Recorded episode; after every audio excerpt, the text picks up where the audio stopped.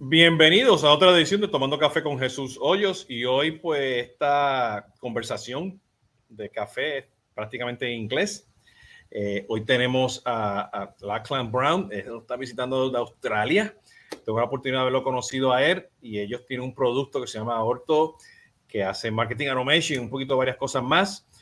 Y ahora pues voy a cambiar el inglés. I'm going to switch to English. Welcome to Drinking Coffee with Jesús Hoyos. You're welcome. This is this is the this this is the Australian uh, Latin America uh, connection here because Ortto uh, is based out of Australia and uh, Lachlan is uh, uh, uh, you know coming from Australia. Good morning, or yeah, Morning. good morning, good morning to you. Good afternoon, afternoon. good evening for me, uh, uh, uh, uh, to me.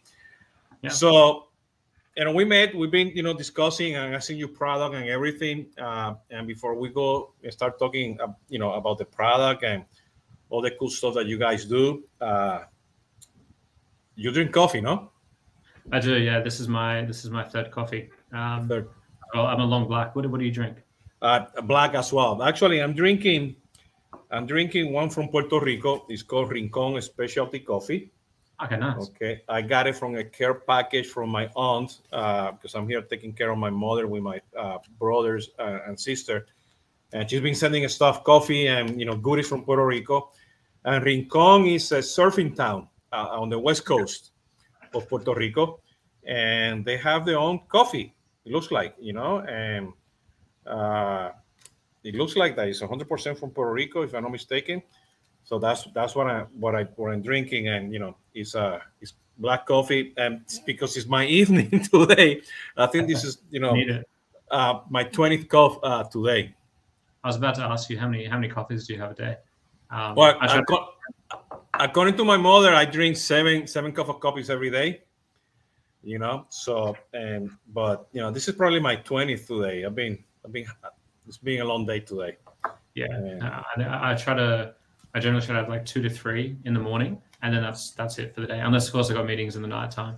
Um, is do you try to have Puerto Rican coffee the most, or do you try I- different? I try to. I try to. And you know, in Florida, you can find. You know, you go to a supermarket and you find all Second. kind of you know coffee place. You know, coffee brand from all over. I usually order them from Amazon, and I have uh, uh, a place. Uh, it's called Colau uh, Cuela. I'm sorry, Cuela from Puerto Rico. Uh, Cuela means you know, you know, uh, dripping the drip, the drip of the coffee.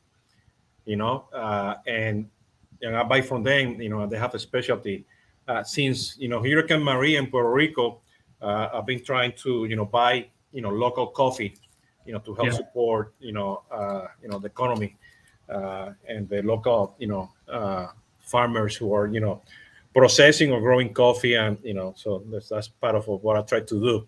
But no, I'm, I'm mean you know I love coffee. You know I Mm. always I need to have coffee all the time, you know, drinking coffee, you know, while I speak and everything. And that's why this is called drinking coffee with Jesus or just you know, to discuss, you know, how people drink coffee, you know.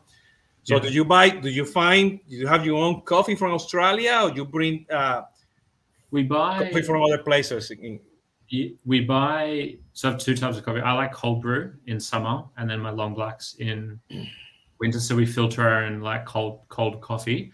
So generally, we'll buy there's like from local Australian roasters, but then then generally like they might be from Ecuador or South America, um, and then generally African beans as well. But it's kind of Australian roasters, but then they import the coffee beans.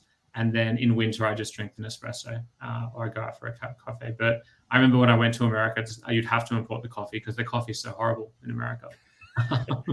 yeah, actually, was reading, I was in Italy uh, last year. I was starting to drink about the history of the American coffee. yeah, And it, comes, and it comes from World War II, uh, where you know they were drinking black coffee, you know, and it was really ugly, bad coffee, and that's what they call it American coffee, you know. Well, now they call it Americano, and now has different flavors, you know, that kind of stuff. So it has evolved, you know. So, but yeah, uh, uh, you know, I drink all kind of coffee, uh, but you know, usually I take it black, you know. So, uh, we actually I like I like to drink my sugar with coffee. So, The, um, uh, yeah, actually, Oh, sorry, no, go ahead, go ahead. I was going to say Australia. Um, it's funny we're quite snobbish about our coffee. It's quite a big. Co- I think we're quite similar to. I know South Americans and Italians love their coffee. Australia has a huge coffee culture um, as well. I think they're trying to import it to the US at the moment, like kind of open Australian like cafes. Um, but no, yeah, coffee coffee is life. I'm the same same as you. Yeah, and you know, and, and when you're here in South Florida uh, or Central Florida, you know, uh, one of the key things that you know you, you need to learn that when you ask for Cuban coffee, it comes already with this sugar and this coffee, okay, and uh, it's extremely strong, and that's why you know it's you know the Cuban coffee is extremely strong. So you know you have the one sip and you are away for the whole day, you know. So compare with other coffees, you know, from different countries or here in the States. So cool, you know, which is funny because let's, you know, this is good transition because Ortto uh, came from, it's a new name of, of the old company because you have like two different products, one specific to journeys, know, and another one specific to, to email marketing. And you guys combine, you know, those two concepts into, you know, Ortto uh, and I say, I'm, I'm, I'm, this is the Spanish, you know, name Orto, you know, uh, and, and and you guys do marketing automation and and you know you guys do journeys, you know, you guys do end to end, you know, and, and, and when we folk when, when we mention marketing automation, you guys do you know end to end marketing, you know, you know, prospecting, you know, upselling, cross selling, you know, you do the end to end you know, for both B2B and B2C, and you have integration with Salesforce and Zendesk. You have your own uh, CDP to do many things. Uh, so that's the basis. So you know, I wanted you to invite you because I know you guys are looking for partners and you, you know, uh, expand into eventually to Latin America. And I want you, you know, to have this conversation to understand about Ortto. So uh, I sort of compared you guys to to tools that are doing customer journeys uh, at the mid-side level, you know, small, medium, uh, some large enterprises that, that, they don't need any sophistication. But you guys are, you know, that's that's your main focus because, it, and, and, and, then you correct me because you mm-hmm. don't have like, for example, like ActiveCampaign here in the states, they already have a CRM. You know, Constant Contact already have a CRM your approach is different. You connect to any CRM, you bring the data, and you execute that with journeys. Okay, yeah. uh, and and you have your own repository to bring the data, accommodate that cross, you know, reference all that data, and you can do many things with the customer journey. So that's the perspective that I have. Now I'll let you explain what Ortto is. Uh, yeah, yeah, no, no, that's um, no, thank you for the introduction. Um, yeah, so you are correct. So effectively, Autopilot, which was they've been in market since I think about 2015 or so. Um, so they were initially found in Australia. They then moved to San Fran and were kind of based out of America for a couple of years pre-COVID. Um, so where Ortto came from, it's effectively a completely new product. So I like to you know consider us a startup within an existing uh, team.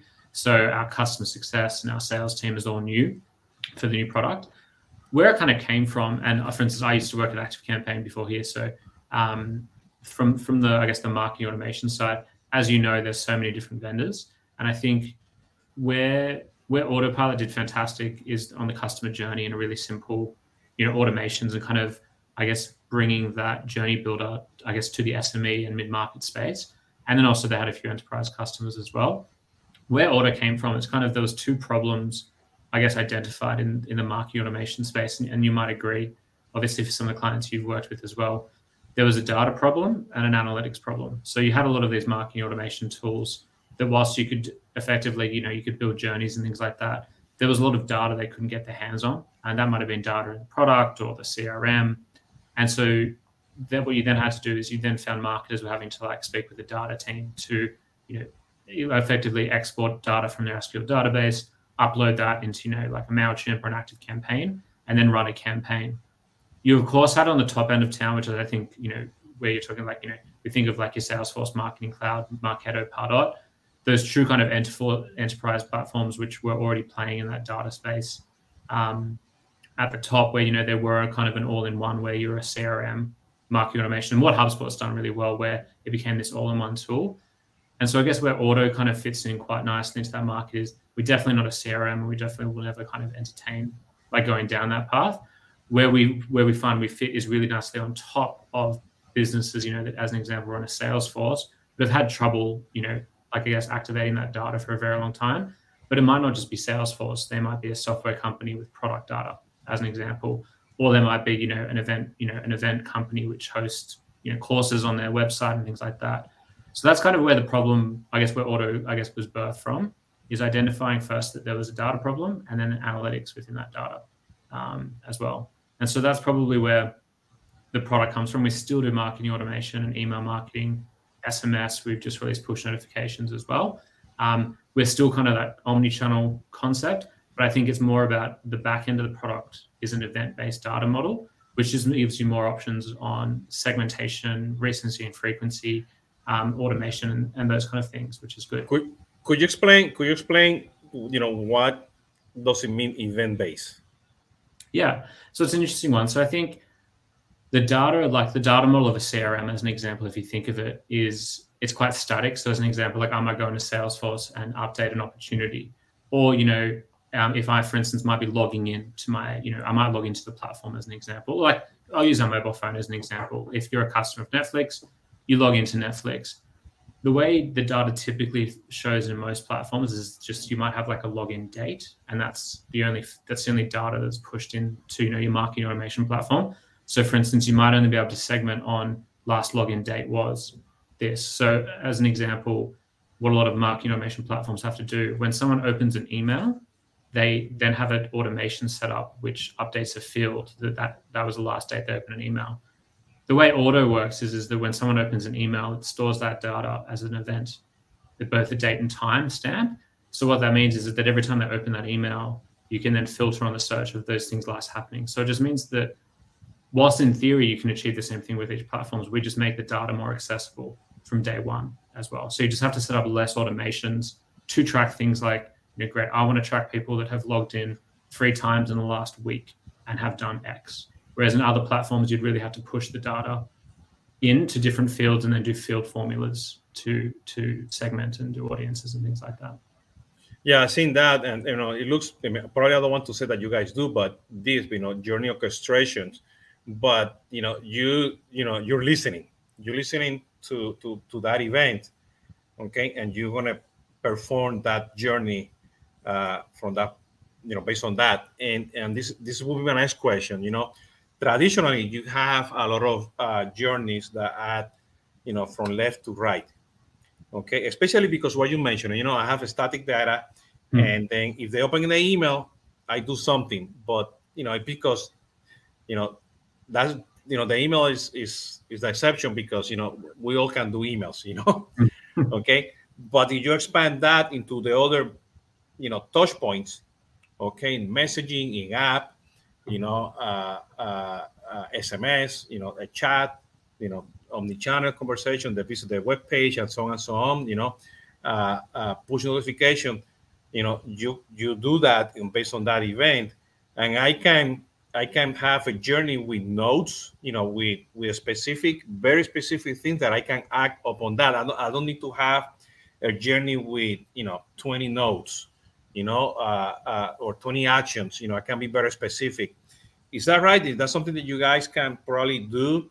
You know, listen to that information and and and, and, and the reason I'm saying this because I, I want to go beyond the traditional oh let's they have the customer journey for when the person abandoned the shopping cart yeah the yeah that's that's one touch point that mm. will you know in your different nodes that you have in your journey that's one. You might have multiple ones mm. okay? So what happens when they pay? What happens when they don't pay? What happens when you know some if you know they download the app you know and they log in you know there's many things that you know you can do in the whole journey you know, especially for in the, in the, in the because when I talk about journeys and having these nodes and this orchestration or you know touch points, data points, it based on the life cycle of you know that you know that customer is having with you. is not based on a particular action per se. Correct. But you know, what do you think?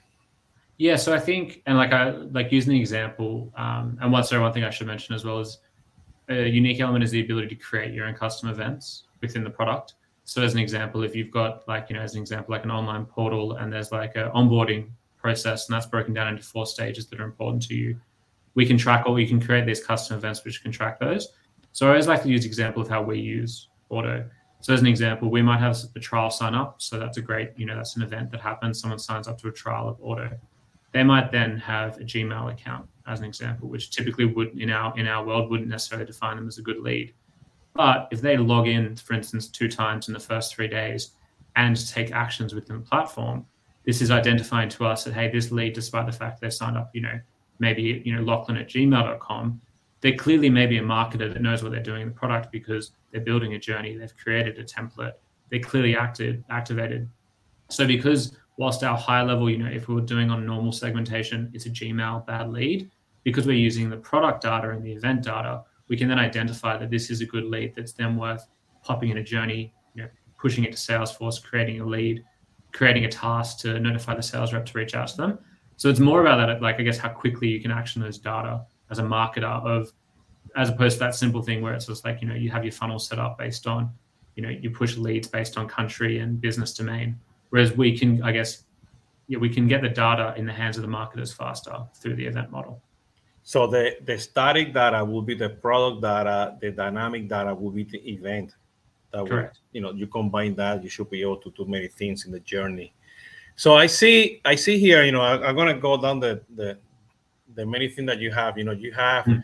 your own data platform, you have uh, uh, a, a, journey, and, and, you focus in the customer life cycle. You know, of course, you have analytics, uh, you have email marketing, SMS, uh, you know, transactional email, you know, which, you know, you probably, you know, many people are looking for that as well. In-app messages, push notifications, pop-ups, surveys, forms, uh, live chat, and, you know, lately, you know, last week, I believe you guys announced the omni-channel inbox.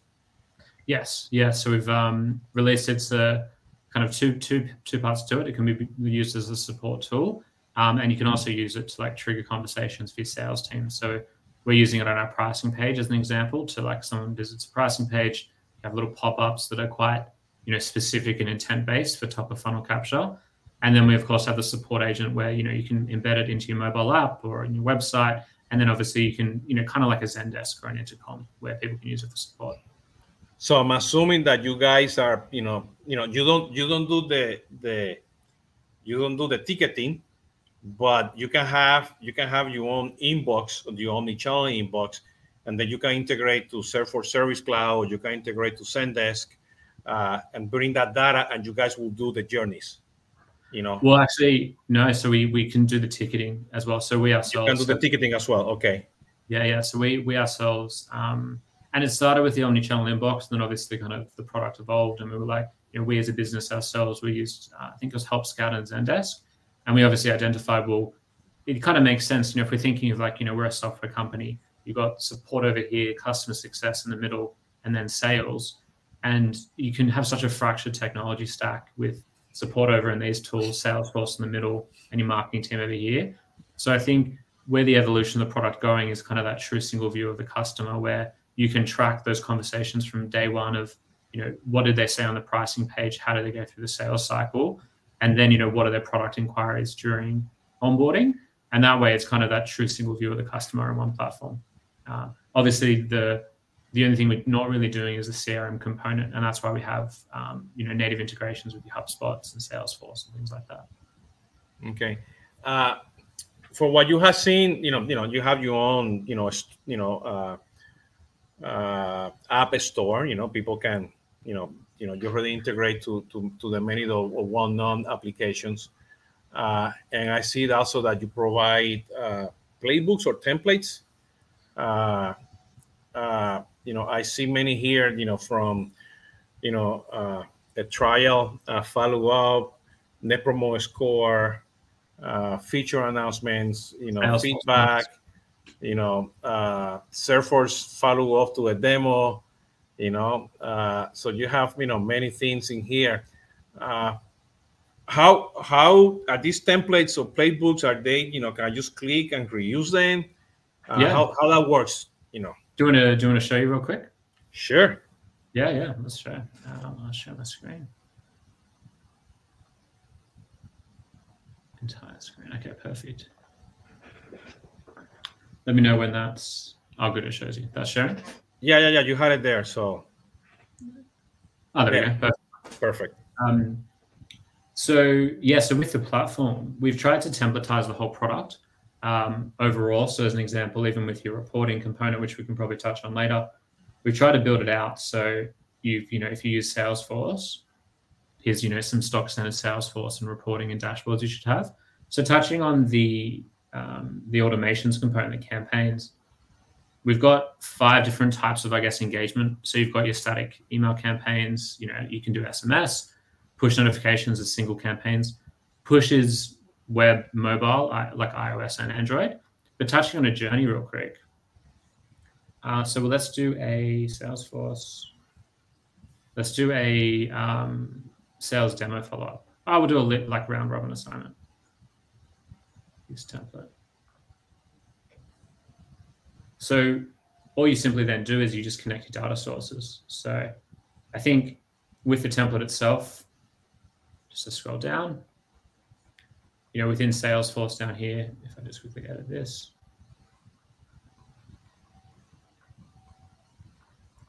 you can, these are the different actions you can take. So, you know, we can create records in Salesforce, we can update Slack. So the way we use Ortto, we use Salesforce, of course, here at Ortto, um, and Slack. So we have a whole range of automation set up, um, particularly on like, you know, product activation and things like that.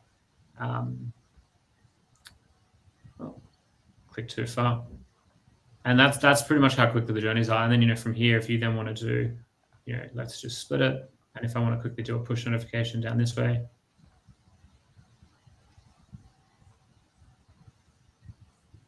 we'll call this a test.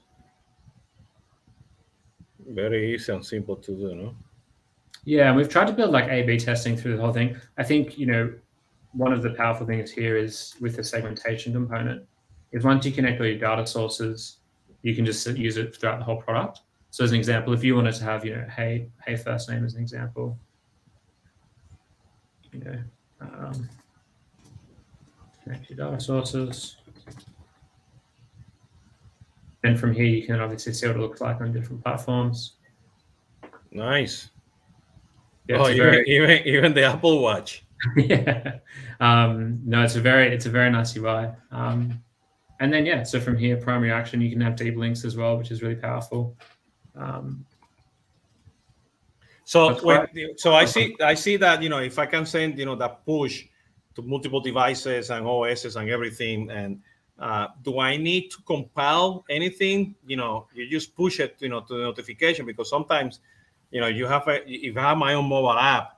Do, do you have to bring you know some sort of a SDK of my mobile app so I c- you can push data or how, how that works? yeah, correct. So as part of the setup, we, we have a sales development kit. So you set that you set that integration up um, as well. If you want to feed activity from, you know, as an example, actions within the mobile app, if that's from like a data warehouse or just, you know, from the back end of the mobile app, you can create those as custom activities as well.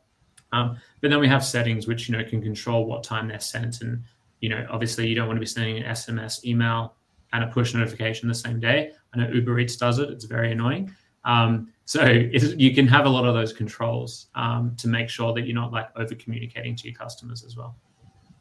So let me ask you this: you know, uh, you know that you know, you, I saw that you have you know the different branches with the Salesforce logo, and that's going back and forward. But you know, to Salesforce, but you know, you have your own CDP. How that works? You know, if I want to bring data from Zendesk, it's, I use Salesforce for Sales Cloud. You know, SFA, Zendesk for Service Cloud, and and I use you know you guys for marketing. Hmm. Okay, uh, and I have my traditional landing page you know, and and based on the data from the landing page and the clicks and the downloads, you know, all that activity, and I know that you're, and I can identify, hey, the the person is already a customer and he has, you know, three ticket opens, you know, uh, I want to take a particular journey, Mm. okay, can I do that? Because traditionally in marketing automation, you know, you enter as a lead, you know, and then you have to synchronize with the with with Salesforce and then sync back, you know, it goes into the lead object. too late. you follow yeah. me? You know, the transaction is already too late. You know, understanding who the customer is. So since you have already CDP embedded, you can quickly identify, you know, who Jesus Hoyos is via the email. You have, you know, like a persona segment audience, and then you can do something because you identify that it's already a customer. Uh, with three tickets that are open, you know. Yeah. Uh, could you elaborate on that? If, if, am I right or, or not? Yeah, yeah, absolutely. I think okay. the best way to explain it is is that so you have your data sources, right? So and I think this is a perfect example, Salesforce. So these are all the things that are you know happening in Salesforce. So as an example, like a lead owner. So effectively, the way the data is ingested is, is coming through as these events, as you can see here. So if I click into James, I can see all the things that James has done. So he had a user session, he downloaded a course brochure, he subscribed to email. He was then created as a lead and then converted. So these are all the things that happened, one on our website and then in Salesforce.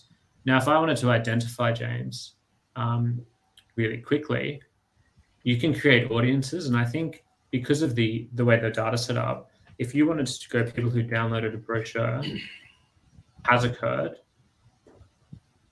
and then you know, for instance, lead has not occurred. So I've got 54 people that we know have downloaded a course but haven't been converted into an opportunity yet. So these could be called my active leads. Hope this answers the question for you. yeah. So just... you know, this this is actively, but uh, you know, I see it. You know, I can say let's look at the contact record and identify if the person is already a customer. You know, uh, so it's not a new customer; it's uh, is an existing customer with a new opportunity versus exactly. a brand new customer.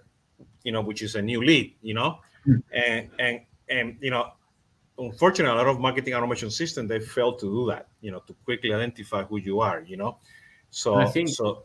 Uh-huh. And and to touch on that, I think where a lot of businesses um, struggle with marketing automation is, is particularly with larger databases. When you do have that concept of you know maybe three different stages or five different stages of the customer lifecycle, there really is a lot of data sources that actually control those entry and exit criteria to those. So the way I like to think of, I guess, where we add a lot of value, if you think of this concept of the audience, if you obviously like, you know, for instance, when sales is talking to a lead, you don't want to bombard them with, you know, marketing emails. And it's thinking like, when does marketing hand off to sales, and when does sales hand back off to marketing? And audiences really, I guess, allow you to control that when you think of your data. Because as an example, if people download a course brochure, these are my active leads as an example. People might exit when opportunities won So we know that um, occurs. So, as an example, from a marketing component, I would just never touch anyone in this audience because they enter when they download the brochure and they exit when the opportunity is won, and that's when I know they're a customer. So, I think we kind of, whilst we're not, you know, I guess in terms of ingesting the data and things like that, it's more about the, I guess, the controls we give you to make sure you're not you're communicating to the right audience at the right time based on your data sources. And I think that's where there was a big gap in the market before. Um, and that's why a lot of people don't do the marketing automation they'd like to, I feel. Yeah. And, and, you know, so, you know, definitely, you know, you're moving from marketing automation to, to, to a complete end-to-end customer journey. Mm-hmm. And, and that's why, you know, you guys move from, you know, the other, the other two products into Ortto, you know, uh, this will help me, you know, discussing market, you know, uh, customer journey to, you know, the person, you know, is a customer and you need to do follow up. You want to do upsell, cross sell. You want to do onboarding uh, for a new product, product registration, you know, upselling, cross selling, everything, you know, that happens because I can bring data that is static and and and, um, and dynamic from Salesforce. Uh, mm. in this particular case, Salesforce. But if I have product usage, you know, being a digital product or being, you know, when you say when they log into the portal and they create a ticket and so on, I can bring all that data to do, you know, net promoter score, customer satisfaction, you know, upselling, cross selling, because you have these audiences that you can create and follow through through the whole process. Uh, you know, and even when you see that you know your product issues are going down, you know, you you know, probably you have a retention issue Mm, exactly. Know? So your tool should, you know, based on for what I've seen, you know, will the tool be able to help me do that as well? Yeah, exactly correct. And I think it's like always using kind of like a live example. Like let's say, for instance, for the NPS score, you might want to have the um, pop-ups. Um, I think let's have a look. Sorry, feedback. So if we want to do a net, we'll do an NPS score as an example, using this as a template. We might want to have this pop up on, you know, when they log in, and we might want to do this for who and people who are users as an example. log in okay, has occurred more than, oh, sorry, frequency and time in this case. Mm-hmm. So they might want to go we know that we might only want to put an NPS people that have logged in more than three times in the first 14 days, in the last 14 days. So that's just an example. Like it's kind of that concept of because you've got all those different data points, how you can then use that to whether that's you know to gather more feedback or you know as an example, this could be to try and capture leads as an example of visiting a pricing page and things like that. And it really starts down here with the data. Um, and once you have that data ingested, it's more about how you want to execute on that data. Definitely, definitely. So, I mean, so who, who, you know, who's your audience? Who, who you, who you going after? You know, yeah, yeah. So when we when we initially went to market, we um, so with Autopilot, the product was definitely kind of it was quite it was quite agnostic in the concept that it was you know suitable for a lot of different audiences. Um, I'll just stop sharing as well. Um, it was suitable for a lot of audiences. So I think in terms of who our customers are at the moment, we've got you know a range of e-commerce um, software companies. Um, we work with quite a few agencies as well. But I'd probably say where our, our sweet spot definitely is within the B2B and the B2C space. But for the B2C, more so around, you know, as an example, like it might be like finance companies or insurance companies because of the customer data side of the product, you know, the ability to you know, have unique identifiers as an example, and the fintechs, ability no? especially fintechs, no? Yeah, exactly correct. And particularly, you know, with the release of push notifications and in-app messages, you know, anyone with a mobile app or a web portal um, is, is a good spot for us.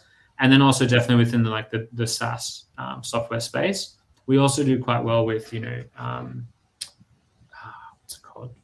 uh, like membership based organizations mm-hmm. where you know they might have a portal where people can log in that was the example i had on on the screen today where you know they might have a portal and it's all about activation and member retention and things like that so we obviously don't say no to any business but there's definitely like those are kind of some of the core focuses. And but you're not you're not focused on the b2b marketing automation or you're not focused in the b2c uh, mm. uh, customer journey. And, and, and let me put this into into context.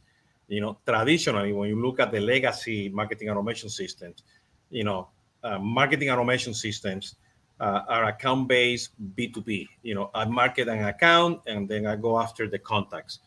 You mm. know, those are the Marketos, the Pardot, you know, even HubSpot, and so on and so on and so on. Then you have the other tools that are very specific to outbound marketing, you know, customer journeys, more B2C. You're already a customer, Mm. okay mm. and i need you to upsell and cross sell and i don't have the inbound capabilities you know and then, and then if i want to do you know you know if, if, if i am a small base uh, you know a small business you know i need to buy two products to do what you guys do mm. you know here you know you have a data model that you bring b2b and b2c you can combine them because you can create audiences there's some uh, uh, data that is static, data that is dynamic. You know, you combine them, and you have some events that are going to start, you know, shooting messages, you know, uh, uh, to you know upsell, cross sell, sell more, and so on and so on, and of course provide, you know, customer support and so on. You know, during the life cycle of the of the of the uh, that. So, so if somebody's looking into that, you know, you know, if they're listening to us, you know, you guys might be a good fit for them, no? Yeah, I think um, that's a good way to articulate. I think where where I'd say like we we help businesses is definitely on that top of funnel activation, uh, capturing more leads on the website. So I think I think you know, everything starts with your website or your or your application, and so I think we're there for that to help with the top of funnel and the middle of funnel and the and the end of the funnel um, as well. And I think you know for businesses that you know that have using Salesforce or HubSpot as a core tool, uh, we're a great addition on top of that because um, that's we have all the omni-tool like so omni-channel engagement tools to help you drive more leads. And I think the big thing for us as well is, is the engagement component because of the way the because once the data is flowing in, you know we can clearly identify great like if we're a software company who are our active trials who are the trials that aren't actually using the product? And then you know as an example who are our active users who hasn't logged in for two months as an example? We great we might want to alert the customer success manager. So i think we're all about data activation um, and just making it more accessible particularly for you know your small to medium teams that don't have like you know a data analyst and things like that. For those marketing teams that you know want to do a little bit more with their data but can't that's where we're finding a lot of success particularly uh, in this stage of our growth. Excellent. I think i think we're about uh, to end here today. Uh, anything else that you want to add? Uh, any last words besides you know uh, more coffee yeah, no, exactly. No, no, I think um, you know, obviously, yeah, we're, we're we're growing. We're really excited about our stage of growth, and I think um, you know, as we continue to kind of develop the product, I think roadmap wise, um, you know, we've obviously just released push notifications and talk, which is really exciting. Um, a few things down the line, you know, we do really want to focus on that top of funnel marketing team. So things around like attribution as an example and building out custom objects are definitely on our roadmap. I think where we're where we're at from a growth perspective is where obviously Autopilot was in market for a very long time, and Ortto we've probably been in market for about two years, and we're, the product's quite mature for its offering. Um, and I think we're now in that exciting stage now where it's like better iterations and integrations, and and I guess effectively making our market bigger because now we'll be releasing more and more features. Um, but no, obviously, yeah. If anyone ever wants a demo as well, they can just reach out to me on LinkedIn. Okay, perfect. And I just want to clarify because you used to be Autopilot. You have two products, marketing automation slash journeys in email marketing. You are now Ortto. Uh, like anybody, you know, in the in the market today, you also have uh, artificial intelligence. That could be another topic. You have yes. integration to Salesforce, uh, Shopify. Uh, uh, you have uh, many integration to Stripe, Pipedrive, you know, Zapier, Facebook, you know, WooCommerce, Zendesk Twilio segment. Okay, that that by itself, you know, uh, is another conversation. It's, yeah, it's Google, interesting. yeah, Google Ad, PrestaShop, you know, uh, HubSpot, you know, many other, uh, you know, e-commerce uh, uh, so, uh, solutions. You know, so uh, you know, whoever is listening, take a look at what they have, uh, and you also provide multi-language uh, support marketing. We do, well. yeah. So it's automatic multilingual um, marketing uh, for email and SMS, and the AI can actually in our chat. There's yeah, there's quite a there's quite a lot of the product, um, but the AI as well. You can train on different languages um, for the for the support agent, which is quite fun.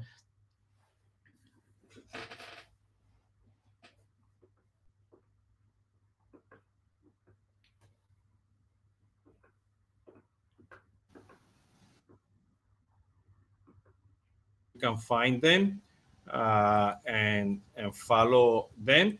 So again, this was Jesus Hoyos, uh, drinking coffee with Jesus Hoyos, tomando café con Jesús Hoyos. Ahora voy a cambiar español. Ya saben, pueden seguir en las diferentes este, redes sociales y me hagan like aquí en YouTube y me se suscriban pues cuando puedan pues a los podcasts. Muchas gracias. Hasta la próxima. Thank you. You're welcome, my friend.